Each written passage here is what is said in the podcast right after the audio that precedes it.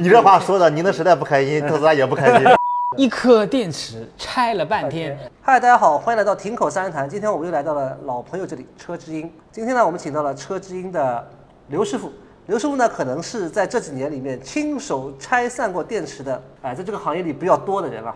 刘师傅来给大家打个招呼吧。大家好，我是车之音专门做拆解的刘师傅，从业已有五年了，专门做的一些就是一线拆解的工作啊。我们秉承宗旨就是来啥拆啥，拆到不能拆为止。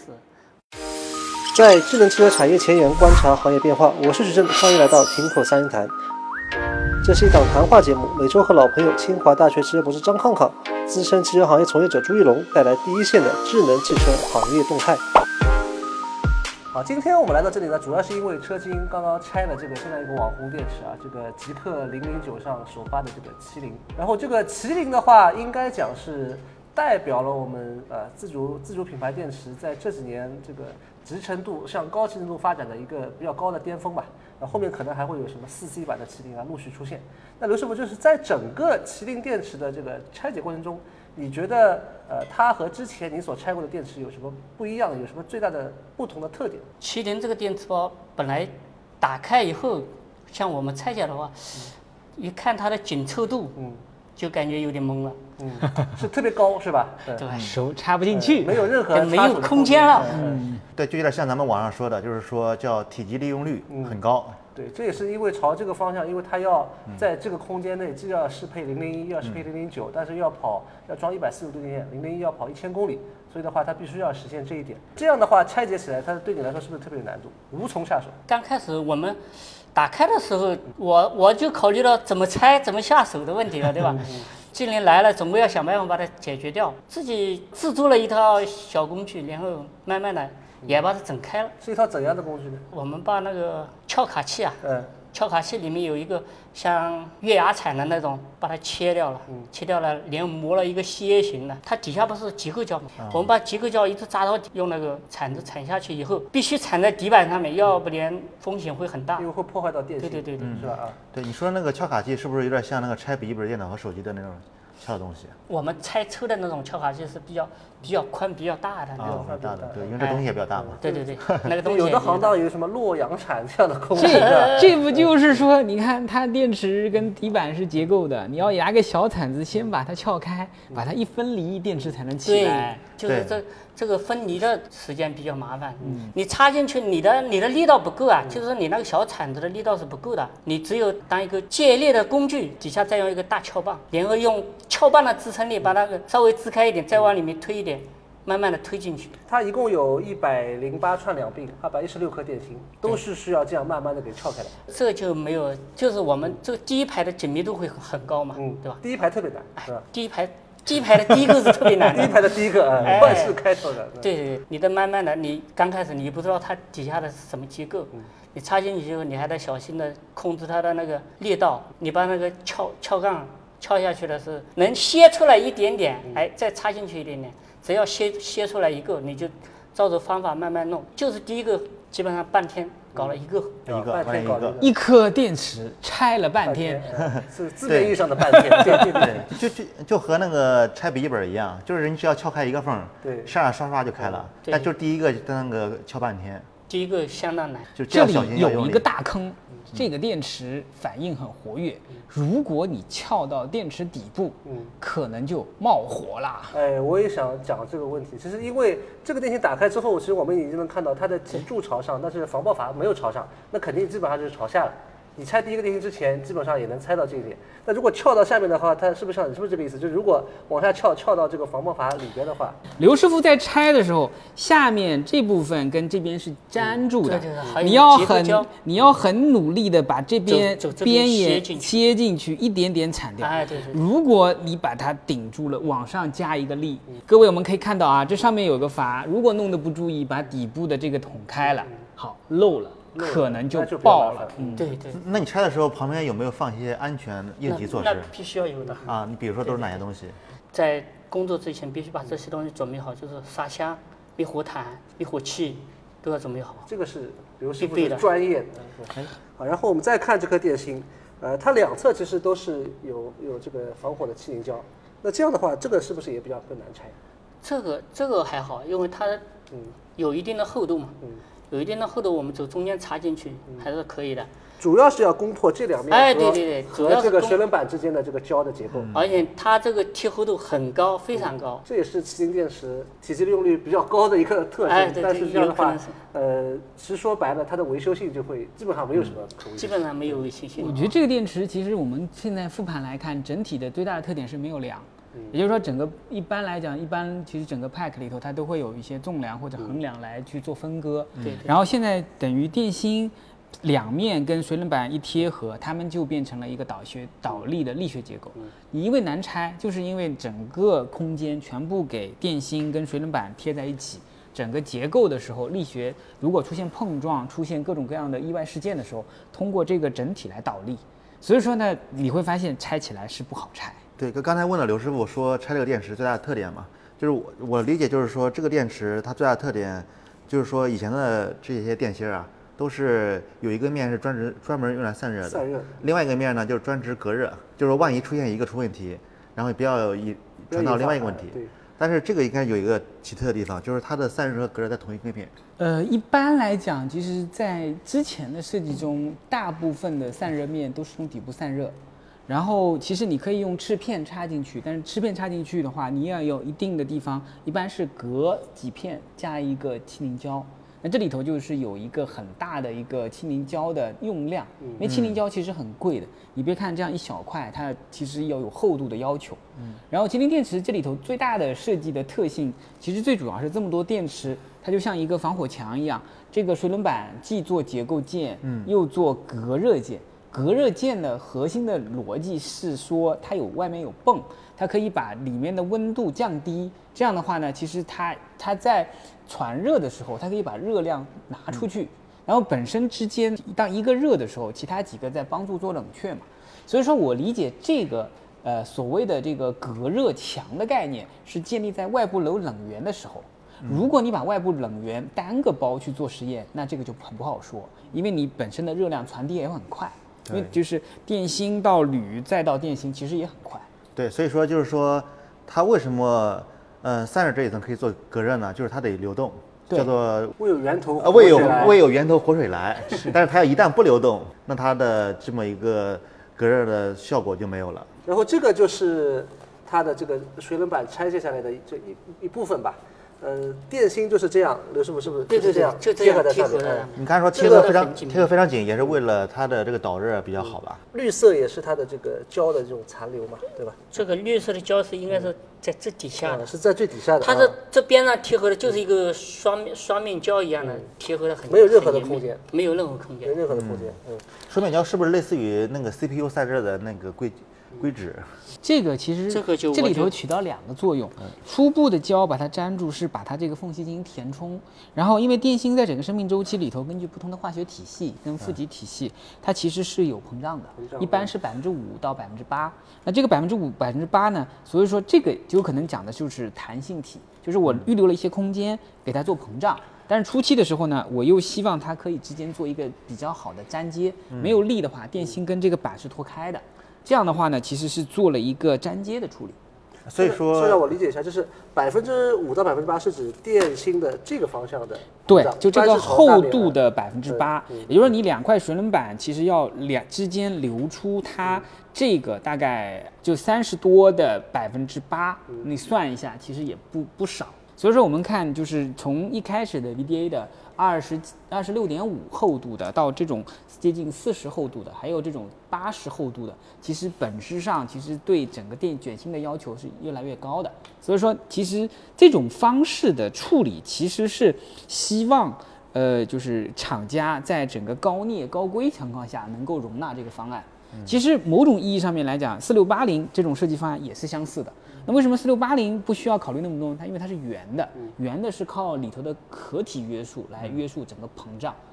整个电池它既有呼吸效应，也有生命周期的这个膨胀效应所以这个里头一定是要考虑的。嗯。我们这个现在看来，它有一些弯曲，其实是因为用力拆的结果造成的一些形变，对，是吧？这这这就是拆的时候，啊，造成的形变对对，对，本身它也厚一点嘛。侧边的话就是这种吃片型的这种流管，从它去年的发布会上的这个特效动画来讲，就是靠这个这个有点椭圆的这种呃管道的形变来把这个膨啊，就胀给吃掉还。还是通过管道的形变来嗯做，的。但是现在来看的话，这个铝板至少我们肉眼看刚度还是非常大的，就是到时候能不能把这块吃掉，应该讲这方面应该是它的核心的能耗。我我我是这么想的啊，它它这个吃片不是斜的嘛？嗯。它既然是斜的，它形变的时候可能那它往上它有一个弹性嗯也有可能的。嗯那如果是它的平行四边形如果变形的话，到时候它的这个面积流道面积变小，会不会影响那那散热能力？那就看水的压力了。那就是说一开始买的时候四 C，嗯，后来随着用呢，咱们可以慢慢的降一点点。啊，我瞎说的，瞎说的。人家人家工程师应该好好算过的是吧？后面对一开始估计水泵估计一百瓦，后面水泵要加一一百二十瓦。啊，一开始五 C，后来四 C，就这样子。刘师傅，那整个麒麟的拆解过程中，我们还碰到过什么意外吗？这个这个电磁波的意外倒不大，就是时间时间比较久，整个拆了多久时间比较长？第一拆慢工出了半天，细活啊。二百一十六节全部拆完，包括底下的，一共一共用了多久？就拆一个，相当于拆其他拆几个。拆这一个的话，最起码拆别的可以要拆两个。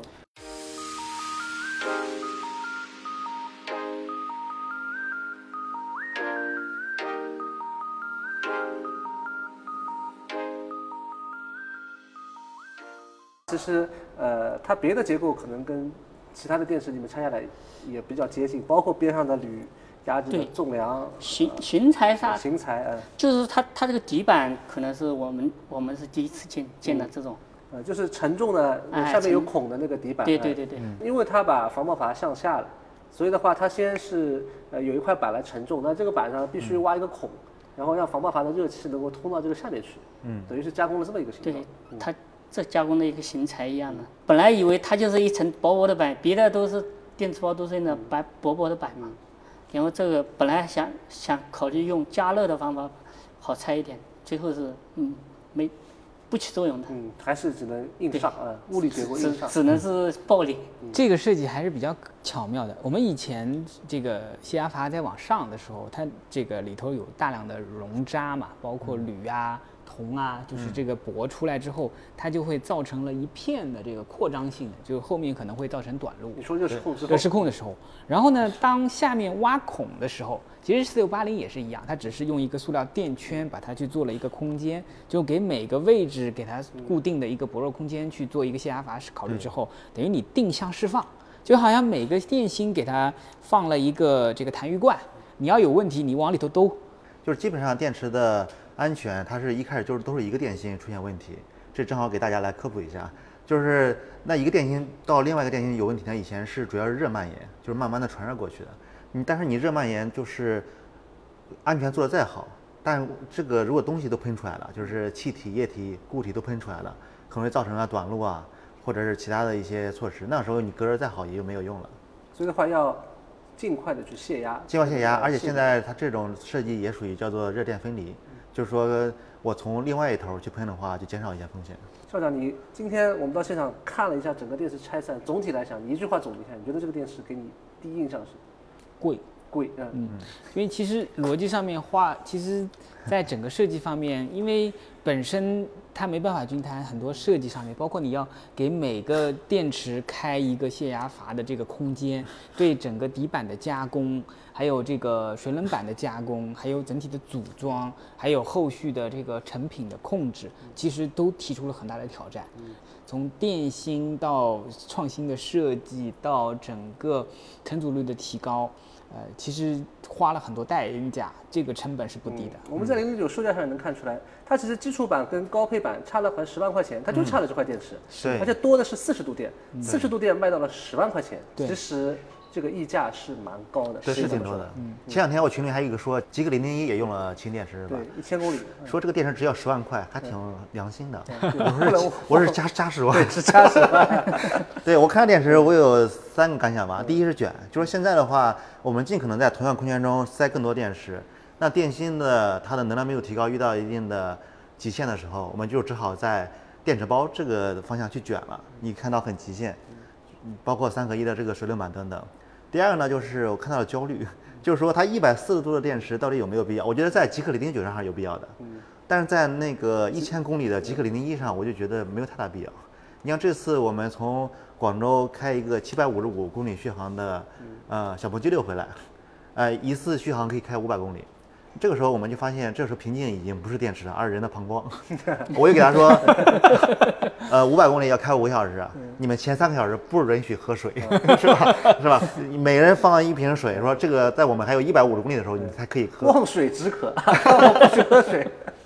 对你们真的是这样执行下来的？啊，对呀、要不然的话，你每进一次服务区，你觉得你跑得很快，三分钟，实际上十几分钟就过去了。抗博，你们可以带应急设备。对，是可以的。啊，这倒也是，你们因为四个人，一个人要上厕所，就等于要停下来。对，所以要说统一步调啊。啊，不准吃火锅，然后不准吃雪糕。哦，怕怕怕有大的需求。原来这一千公里是这么过来的。对啊，你想想，有一个人突然间想肚子疼了，对。二十分钟没有了，对 是的是吧？是的是的。就有这种问题。这也说明了，就是千里，就是一千公里可能没有太大必要，嗯。但在极氪零零九上，因为它是 MPV，然后呢，它也更重，可能是有必要的。我们去年聊过一次嘛，对吧？啊越重要的车接待越重要的人，续航可能越焦虑。是啊，应该讲，他为了啊堆里程造成了一些问题，然后再用技术问题去解决这些问题对。那这样的话，整个加起来，结果就是抗呃，就就是校长说的，它很贵。对，对，刚才说到焦虑嘛，就是刚才继续说那个焦虑，那它造出来，那肯定还是有一定需求的。有一部分人就是他就是有心理焦虑，你别跟我说七百五十公七百五十五够了，我就得要一千公里才能消除我内心的焦虑，这就是需求啊，我们就卖给他。还有第三个关键词呢，就是呃高，就是说像这种技术还是比较先进的。然后我还观察到有一些用户极氪零零一买千里续航的，他就觉得这代表着现在三电的最高水平。即就就算我不需要，我也愿意多花十万买这么一个电池，是这样的。我觉得这种不代表一个普遍需求，它那个装，呃，一百四十度氢电池的都不能用双电机，装不下了，估计是，哦，只用单电机所以说我这个其实看到这个电池，嗯我就特别的想把它跟四六八零、跟特斯拉的比比起来。其实它除了电池是长得方的以外，它的设计理念跟特斯拉的四六八零几乎一模一样。从这个水分板，其实如果弯稍微弯一弯，就对像四六八零一样。你把电池换成圆的，然后把那个坑换一下，就给这个四六八零单独做的这个电池包，你说是特斯拉设计的，我也信啊，它没有什么区别。对，就是说我们没拆开的时候，听就是网上的，呃，就就大家的听舆论嘛，就觉得这俩东西是两个不同的尖尖端的基础的一个延伸。现在拆开一看，实际上是有一定相似之处的，合流了。对，合流了。就是技术到高端你 你这话说的，宁德时代不开心，特斯拉也不开心。刘师傅，那我们刚刚说你从五年前，五年前第一个拆的是什么电池包？你还记得吗第一个我们拆的就是进口的那个捷豹 iPace 的，？iPace 啊，对对啊，那那是一个比较基础的电池包。对啊，电芯模组啊，模组是模组，然后那是仅有的用三五五的那种模组的还是这个包三五五啊，这数字都好久没听到了。对，就是就是用软包做的那种。嗯，校长，你给大家科普一下，你又呃没有介绍具体知识。三五是基于 VDA 尺寸的一种这个模组的这种尺寸，对吧？对，就这个，其实我理解是全球用第一代标准模组制作的电池包，那个时候规定的用软包跟方壳来做这个，呃，长度是三百五十五，宽度是一百四十八，基础上一百五十左右，高度大概是在一百二十左右的这样一个标准的一个模组。然后呢，里头有大量的这个铜牌给它做连接，这个其实是我理解是真正意义上面的第一款平躺式的。呃，就是相当于平铺平铺的，跟这个包差不多的这个设计理念，这其实是我理解，就是这是一个专用的平台，专用的电电电池包，也是有非常里程碑的意义的。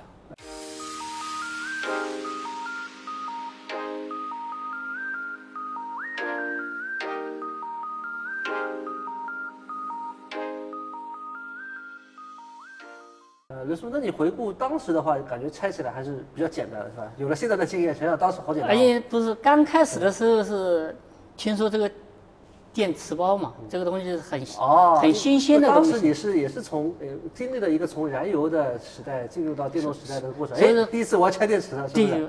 第一次感觉这个还是挺挺新鲜的，说是高压的嘛，也是心里也是有点怵的，而且 是吧？嗯。然后拆出来这个考了相关的这个证啊，这个操作证啊这个低低压证的话，像电工证，我们修理的时候就有。本来就有，啊对对对，拆出来以后说这是这是高压的，那就有点怵了，你知道吗？嗯，然后拆的时候还是跟人家合作的，我们是跟宁德时代合作的，哦，你帮他们拆呀？不是啊，你们拆了把把是人家高压来指导我们拆，哦，啊，就是说人家在边上指导他，就是毕竟你第一次挑战新鲜的东西、新鲜事物，你还是心里没底的。拆完了也感觉没啥，没啥。对吧？那东西还是跟现在比起来，那就是不能比了，是简单太那个太简单了。那个就是拧螺丝啊，对。对。就啪啪啪拧螺丝。后面的话，iPace 的话应该讲是给你积累了一个比较多的经验，对。后续的话应该讲就有一些信心了。后后续等于拆的时候，好像就感觉就没那么紧张了，你知道吗？那你有没有几个里程碑的点？你比如说刚才咱们谈的是第一个，后面你有没有拆着拆着突然发现多了一个什么东西，或者突然间大少了一个什么东西或者是突然间有了大变化？大变化的有北汽那个 EU 五，你们应该是听说过115的嗯。它它那个是也是模组的，但是它模组是粘在水粘在底板上面的。这个是宁德时代讲 C2P 的第一款第一款车啊型。第一款车型，C2P 那个时候在他眼里就是叫第一代 C2P，就是做成大模组贴合在贴合在那里里面，因为原来模组是架起来有一根梁把它凸出来，现在等于是把它放平，把它粘起来，这个就叫 C2P 一点零。嗯，今天我们讲了一开始讲了宁德时代 CTP 的终点啊，智能电池。对3.0那其实还有 CDB 的起点，就是当时的一点零。我记得是的，当时 Robin 是跟北汽一起来推战略合作啊战略那时候大概是二零一九年。一九19年对啊，对，就在那个时代，北汽的三电水平还是可以的。所以说，方哥说，呃买那种小车不如买二一九北汽嗯一九年、二零年生产的北汽说那个时代，北汽还是三电水平还是很高的。是吧？那时候我是礼拜天，啊他们让我过来帮他们处理的。刚开始还以为很很好拆，拆下来以后一看懵了。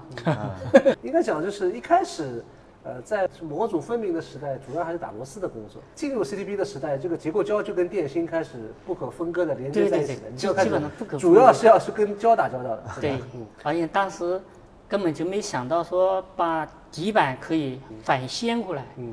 但是后来自己琢磨了一下，我我自己把它翻过来，我用切割机给它割了，但是没算准，嗯，割落叶了。割落叶了。对，当时 E 五不是有两款嘛，一个是磷酸铁锂的，一个是三元锂的。嗯，我我是切了一个磷酸铁锂的，说是比较安全一点的。运气好一点。三元就爆了。是落叶落叶的严重吗？当时当时发生了什么具体的情况？当时切了，我也就是一个人在边上的，我没让他们在边上，我自己切了。切割机拿出来的时候，就感觉刚开始是闻到一个味啊了，味道，哎，哎电解液的味道。嗯，当时你什么心情？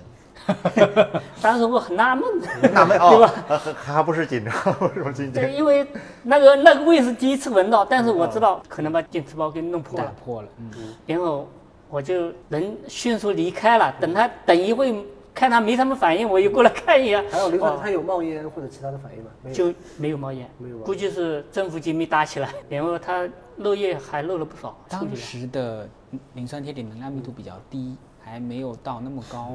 然后本身是那时候设计的时候活跃度本身 SOC 也比较低的时候，但是磷酸铁锂你如果把它捅破了，也有一定的可能性会起火。对，这是专业人士玩的，大家请勿模仿。对，请勿模仿。对，那这个比亚迪刀片应该讲支撑度又上了一个档次了啊。对这个中间今天我们讲的可能水冷板啊什么的，电芯就是贴着电芯的。那要把这个刀片电芯之间拆开来，碰到过一些什么问题吗？说起来真真的惭愧了，嗯还漏电了，我们弄的，因为它那个汇流排跟那个 BDU 那个地方它是用铆钉铆的，你知道吗？嗯，当时我们其实应该用大剪刀把它夹开就行了，嗯，但是我们为了完整性嗯，它的完整性，我们是用了手枪钻把它这个铆钉打掉了，嗯。铆钉打掉，当时它这个就是那个铁刺啊，你都不知道飞哪里去了。嗯，然后我们拆水冷板的时候，水冷板这个东西，它是直接贴合在那个电线上电芯上面的嘛。然后我们是硬拉的，就是暴力的硬拉的。你用撬吧，你撬电撬到电线上，怕电线碰坏了。然后我们就是用那个，我们是用我们自己的铲车硬拉的。哦，哦，哦，用车来拉电池，啊也不是很快，就是慢慢的你，有叉车加一个力再加上滑轮的力，哎，嗯对对对，给它给拉开来。拆这个东西还是风险性还是挺挺大的。嗯所以这个过程中呢，首先是要把电放完，放到百分之零的嗯 SOC，、这是必须的那。是必须的，对。对首先要把电池放完，首先要把电池放。对，然后汇流排把它给弄掉，就是先把它这个有组织的那么一个电池包变成乌合之众，然后分头击然后破。然后再出问题，只能是小小的有点热蔓延了，哎然然后就就无所谓了。对，其实因为每一节电芯也就三伏四伏啊，对也是很安全的。你要先把把它的串联结构给破坏掉。你把它的那个结构破坏掉就就好了。对，就是我之前在大学的时候也帮过师兄师姐去测那个电芯，就是那一个电芯我怎么摸都我都不会对我有伤害，对对对但其实能量还挺大的。嗯有一次我在测的时候不小心，呃，一个金属啊把短路了短路了啊，我发现那金属就会金属化了啊。烧掉了，烧烧烧融掉了。了就厉害我说啊，好厉害这个电芯。因为这样的话，等于是分成两两两两部分的两电压就部分的会低一些电压会嗯低一些，然后之间的结构也可以打开。那么现在，因为我们的高度集成化，像麒麟啊、像汉呀、这种全部铆在一起，它其实分不开。所以这个里头其实，呃，我们会发现这对电池的维修跟拆解要求就特别高。嗯，是的。随着支撑度越来越高，这个拆解的确是一个越来越难的事情啊，不是大家在家里面 看着，包包括我们看到这个 Sandy Monroe 在那边拆这个四六八零，他会用上很多的那种那个二氧化碳干冰来进行对这个胶的这个这个让胶变成变成粉末，那这样的话才能拆起来。它当时嗯可以把那那个电量也给减弱了，那那种因为温度对吧？低了。哎，这个我要给大家提醒，如果真的想玩的话，一般这种胶在负四十度甚至更低的情况下，它会脆化。嗯。所以一般来讲，一个比较简单的处理的方法就是给它施加一个很低的温度，温度。然后温度打上去，因为其实你可以把这个电池包放到一个低温库里头冻一段时间再来拆，或者是就像他们用干冰一样把它脆化。脆化了以后，整个粘接的效果打开了以后，电池就变成松了。这种是一种破坏性的做法。其实你在电池后期回收的时候，他们可能统一都是这样处理的。嗯，我们刚刚所说的一些特殊的情况，都是在做科学研究的时候来来来做的一些危险操作啊。它它必须要有在一个非常安全的环境里，有专业的人进行操作啊。大家在呃，大家在包括自己维修的情况下，还是要在官方的渠道进行电池的维修。今后随着电池支撑度越来越高啊，在外面维修可能危险度会越来越高，后面八百伏啊什么都要上来了，对吧？好像维修的可能性越来越小。哎，维修的可能性也越来越小，对对甚至后面上 CTB 了，我相信你们马上要拆到 CTB 电池是一次性的，用完拉倒。对 那你怎么看这个 CTB 的这个电池的这种进程？从你的这个角度，你觉得回到一个偏复古的方面，就是啊支撑度高到一定程度了，会会带来一些代价。嗯，它如果我认为啊，它如果集成度高到一定程度，它是不会再高了。那那它只能在技术上面重新发展了，就好像是一种模式的改变一样的。其实技术根本就没有往往上面走一走一层。我我我感觉是这么啊，它只只不过是把它的空间充分利用了而已。这里就有一个暴论，这么多年，其实中国领先的地方是在三个方向 X、Y、Z，整个空间利用率上，中国是在物理层面上面把梁啊，把整个用结构胶啊，把这个结构上面去做一个处理。那这里头的最大的改进就是电芯层面本身没有那么大的提高，硬生生是通过包的结构尽可能让它装进去。对，也就是说，中国这几年最大的成功之处，就是在同样一个包里头，用成本较低的磷酸铁锂来替换三元，然后用这个活跃度比较低的这个中镍高电压的产品替代高镍的，这个是我们这几年的阶段性的成功。这种设计某种程度上也是有代价的，包括可维修性、可制造性。那这个里头下一段的阶段性的方向，其实还是攻坚克难。也就是说，像特斯拉一样做的，在整个电芯制造环节用干法，用这个高镍或者就是相当于更好的这个负极材料去做这个电电芯。当然，这个过程很难，但是如果没有这个过程，那我们就像质子一样被封锁了。就是到目前这个阶段，一旦你的整个体积利用率达到了百分之七十多，大家在上面再去做进步的话，那就非常非常慢。今天我们聊了挺多啊，这个整个随着电池的支撑度越来越高啊，整个拆电池变成了一个越来越危险的这件事情。从一开始的二零一八年的 iPace 一直到现在，显像越来越环生，对吧？从漏液一直到冒烟，最后一直到起火，这是一件越来越要必须要有专业人士来操作的事情。啊，但是呢，这也是整个电动车行业发展的这个趋势啊，不可避免的趋势。呃，如果下次大家还想看什么呃拆解方面有意思的内容，欢迎关注车之音。好，我们今天就聊到这里，我们下期节目再见，拜拜。拜拜。